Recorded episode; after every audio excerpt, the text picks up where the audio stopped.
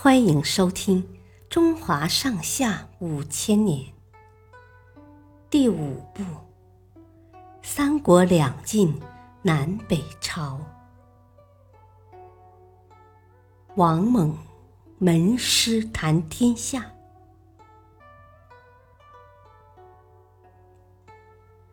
桓温驻军霸上时，谋士王猛披着一件麻布短衣前来求见。桓温将来人仔细打量了一番，很是不屑。可他当着众位将士的面，不好过于流露，便装模作样的问：“先生有什么要教我的吗？”“哎呦，先等等！”王猛叫了一声，飞快的把手伸进怀里，看，抓住他了。他竟然用两指夹出来个狮子。桓温与将士们面面相觑，王猛却旁若无人的把狮子挤死，然后又将手伸进怀里，一边继续捏狮子，一边接着话头慢腾腾的说：“称王称帝嘛。”我是教不了你的。要想青史留名，我还可以和将军讨教一番。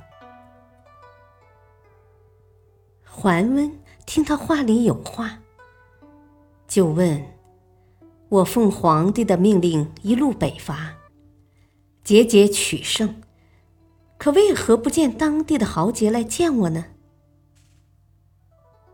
王猛说。